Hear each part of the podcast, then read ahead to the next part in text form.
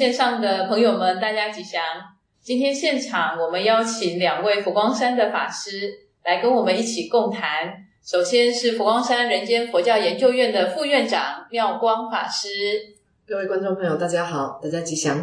妙光法师呢，同时也是呃我们在佛光山呢星云大师的首席英文翻译。那第二位呢，我们邀请到我们佛光山佛陀纪念馆的副馆长有贤法师，大家吉祥。而佛教最珍贵的，在于我们每一个人都有佛性，都可以成佛。而佛道要如何可成呢？佛陀呢，在金刚座上证悟的真理就是缘起法。也就是说，各位想要解脱吗？想要成佛吗？那你一定要认识缘起，是见缘起即见法，见法即见佛。而且不但可以见佛，还能够自己成佛。那么，首先我们就来请教有贤法师缘起的定义。OK，缘起法的定义呢，就让我们想到一段话：法不孤起，藏尽方生。那这说明着世间上所有的万物呢，它并不是凭空而现的，也不能单独存在的。它必须依照着种种的因缘条件之下合成才会产生的，所以一旦这个因缘不具足的时候呢，它也就会消失了。就像我们之前听过呃和尚的开示，他曾经说过，如果你想吃呃地瓜饭，你就加地瓜；你想吃绿豆饭，你就加。绿豆，那如果你想吃稀饭呢，你就是水加多一点。那我觉得这个道理呢，让我们很深深的印在我们的心中。那其实这个缘起啊，也就是我们佛教的根本。其实它并不是佛陀所创造的，它是原本就存在这个世间的，是佛陀在菩提树下金刚座上呢所发现的这个一个真理，它是实实在在存在我们身边的。所以佛陀发现的这个真理啊，我们也经常说“此有故彼有，此无呢故彼无”。这个“此”啊，指的就是缘起的一个重重无尽的过程。那我们是不是也请妙光法师来跟我们谈？那在这种各种因缘和合的状态底下，它是不是有什么样子的法则可以依循？我们用一些比较白话的这个方法来说呢，我们可以说什么叫做缘起？好，第一个呢，相遇就是缘起。也就是世间的一切不能单独存在呢，不会凭空升起的意思，就是你今天如果喝一杯咖啡，对不对？这个咖啡是咖啡粉遇到水，那咖啡粉是怎么来的？而是咖啡豆遇到磨豆机。那这个咖啡豆是什么？我们就是看到种子遇到阳光、土壤、空气、水。所以也就是说，所谓的这一种这个相遇，好，就是缘起呢，就是让我们知道说，其实，在生命当中，你所有遇见的因缘呢。都是一种很好的相遇。那我们只要能够把它变成好的因缘呢，好事自然会升起。那第二种白话的这种方式来诠释缘起呢，就是所谓的相似呢，就是缘续。前面刚刚讲到的这个咖啡，也就是缘呢，从因跟果东中间，它加入了所谓的一种力道。那随这个力道的强弱呢，来决定这个因缘相续的一个方法。好，比方说一杯咖啡的香味跟苦涩。取决于它的粉是多是少，或者是这个豆子磨的是粗还是细。所以，当很多的咖啡粉遇到蒸汽，一点点水呢，就会变成什么浓缩的意式咖啡啊？有的人说很苦涩、很香浓。那但是，当这个意式咖啡在遇到温度对的水呢，它会变成什么？黑咖啡。那黑咖啡如果遇到牛奶，又变成拿铁，对不对？那拿铁遇到这个持续激烈的搅拌，就变成最近大家说很流行的四百次咖啡。很多的泡泡，对不对？然后牛奶啊，完全跟空气融合。那但是我们看到这么多的这一些相续的因缘啊，当中也有不适合的。比方说，这个咖啡遇到温度不对的水，好，这个量不够的粉呢，还有不恰当的搅拌方法，这一杯就变成一杯很难喝的咖啡色的水。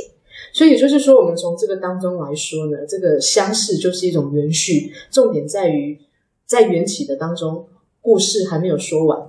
那取决于我们怎么把对的姻缘呢变成一种好的姻缘，也就是故事怎么演下去，我们要看各位的心态，由你来决定下一幕怎么演下去。那最后呢，这我们所谓第三种这种白话的这种缘起的诠释，就是所谓的相知是一种缘定啊，也就是我们刚刚谈到一定要相互依存。那所以呃，相互依存就是我们一定要去欣赏到对方的这种好，我们才可以把。共同相存、相共同存在的这样的一种因缘呢，把它发挥到最大的极限。这也就是说，一杯浅焙的咖啡，啊，你要遇到懂得它的人才喝得出这个果香，对不对？这种花蜜的香，果实的甜，否则不会喝咖啡的人就会觉得好酸很难喝。那但是我们也会看到吉隆咖啡呢，遇到了知道它存在意义的人，就会知道这一杯实际上没有咖啡也没有奶的饮料呢，为什么对需要咖啡因的咖啡因的人这么重要？所以就是说，最重要的是缘起的意义在于什么？我们看到这个事项后面的精神啊，才知道你今天遇到它，你是在品尝它，还是为了要提神，还是在欣赏这个咖啡的艺术？所以就是说，在生命当中很多的际遇，很多的缘起呢，我们可以从一杯咖啡当中看见它的这种相似、好相续跟相知。但是更重要的是，其实生命呢，还有一些更细腻的深度，需要我们细细去观察、体验与欣赏。所以从这几个角度呢，啊，或许我们可以从这个缘起的概念当中，有了一些认识跟这一种比较深度的方法。那我们接下来呢，来请教这个妙光法师。您一路呢都跟随在师傅的身边啊，做英文的翻译。您是不是也在师傅的身上看见了怎么样缘起的故事？我想讲到这个因缘法，那特别是能够经历到这一段跟着大师哈，他说我们是走江湖，然后看世界、弘扬佛法的过程啊，最精彩的就是我们往往在一件事情的开始的时候，我们所认为的因呢。到最后遇到的缘跟升起的果呢，都跟我们一开始所想的完全不一样。是它的多变，好，它的重重无碍。那从我自己身上来说呢，实际上虽然我从小就开始学佛，但是我记得我到了差不多十五岁，好十七岁的这段期间呢，曾经有一段时间是很坚决，就是我绝对不要出家。我下定决心了。那为什么不要出家？其实当时一个结论就是，出家真的不容易。啊，因为你不仅是要超越自己，你还要弘法利生，那这么多的这些难度跟包袱啊，让我真的是为之却步。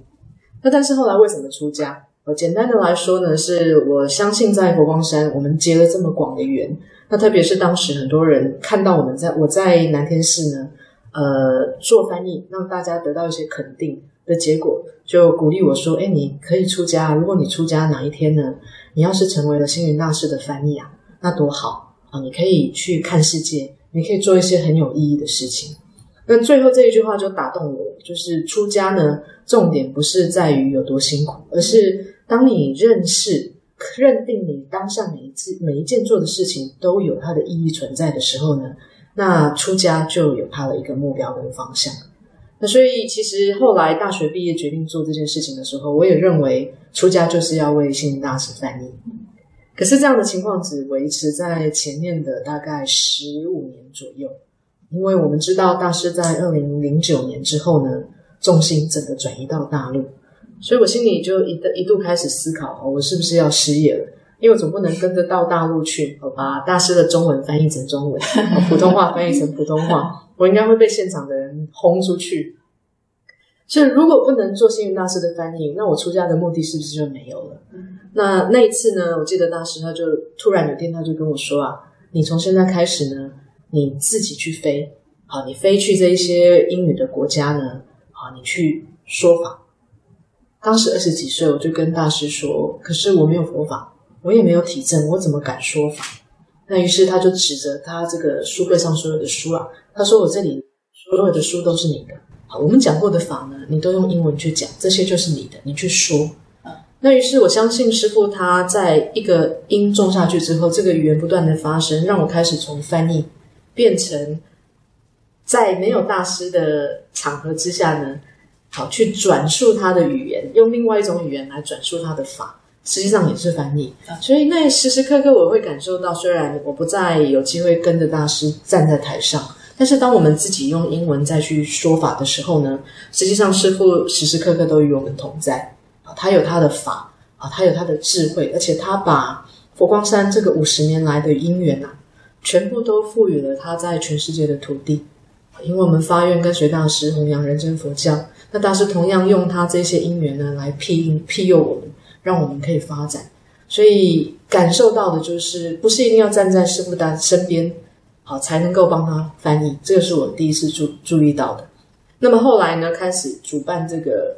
参学营的时候，我又发现它又是另外一波的因缘，就是我们必须去啊去走行政，好去开创不同的因缘，然后去跟所有的人接触，好不再只是站在台上，而是你是活生生用最真实的一面呢，去面对所有工作人员的困惑、烦恼，去面对所有这一些学员的这些啊、这些情况。那所以就是走进了人群大众之后，我又发现因缘又在改变。所以从想要做翻译到没有办法做翻译，到实际上在传递这个人类佛教的语言的时候，我就感受到这个因缘的重重无碍。那最后再跟大家分享的就是因缘一直在变化。那我曾经有一次跟大师啊，就在请示说：好，那我们既然是在做翻译，好，师傅，那这个佛光大辞典是大家一直希望能够可以翻译成英文的。啊，这一套书来帮助西方呢更进一步的认识这个汉传佛教。好那大师就说啊，你真的要做吗？好我说是，我愿意做。他就说，只要你肯发心啊，我都乐见其成。好，但是我有三句话告诉你，你要翻译吗？好，第一句话你要知道，啊，佛光大辞典的成就呢，你不能只做翻译。如果你只做翻译，你就没有用。那我心里当时就想。呃，大词典不就是要翻译吗？那我如果不是只做这件事情，我要怎么成就？啊，他看着我，他就说你听不懂，对不对？那我再告诉你第二句话，好，佛法要走到全世界呢，一定要靠翻译。跟上一句话呢，我觉得有很大的落差。好，我就开始去思考他为什么要这样子跟我说：一是不要靠翻译，二是一定要靠翻译。那他就说我再给你第三句话，啊，这件事情要成就呢，你要相信你只是众中因缘之一。所以这个因到缘到后面的这个果呢，好，这三句话我参了很久。后来我发现了，第一句话说你不能只做翻译，好，如果你只做翻译就没有用，就是代表是什么？我在这个计划当中我要扮演的角色一定要超越。那第二个呢，他说佛法走到全世界一定要靠翻译，也就是佛光大辞典变成英文的重要性，它是这个原则。那第三个呢？好，这个我们要达到前面的原则的话呢，啊，大师说你只是众中因缘之一，他告诉我的就是你要用对方法，也就是你要善用团队的力量，让所有这个团队里面的人呢都发挥他的潜能，让每个人扮演对的角色。那这么大的一个计划呢，有翻译啊，有编辑，对不对？然后有这个促成所有因缘的行政人员，好，有有教授，有学生等等的。那透过这三句话呢，我终于去看见，在这个缘起法当中啊，它的重重无尽，但是它的相互依存呢，啊，我终于学会它的意义。所以我想，在这个因缘法当中啊，我们要时时刻刻保有一种弹性，但是又不能放弃我们的原则。这也就是所谓的不变随缘，还有随缘不变。所以，我们请有钱法师来跟我们谈一谈，到底认识缘起对我们有什么意义？是，那么认识缘起，其实可以让我们知道人生的好跟坏是由自己去造作的，就是自己可以当自己的主人。一旦好的事情、坏的事情，你要让它怎么样的延续下去，所有的开始都在于自己。所以，当你遇到困惑的事情、困难的事情的时候，其实用好的方面去思考的时候，或许可以把坏转成好，因为在我们人生之中，不可能永远都遇到好的事情或坏的事情。那我觉得认识缘起还有一个很好，就是让我们发现了你不是唯一的一个，你也不能单独存在，你必须依靠着大众的力量才能在一起。所以像我们在佛光山很有趣，前阵子不是国际水果节，在一声令下，全部的人还有包含学院的同学，大家一起动起来，帮忙包荔枝，帮忙采荔枝，这可能都是我们在外面的社会不会遇到的。我也没有想过有一天我可以去采荔枝，甚至可以包荔枝。但是这个为什么要这么做？其实只是因为希望要帮助农民，帮助他们可以有更好的出路。所以这个缘起让我们看到了，其实我们做的所有的事情，要从自己的心念开始，然后要自己做自己的主人。是，所以认识了缘起之后啊，反而让我们能够在这个无常变化的世间当中呢，掌握到自己可以前进的那个积极性跟能动性。今天我们的丛林有缘起就到这里圆满，我们我们下次见。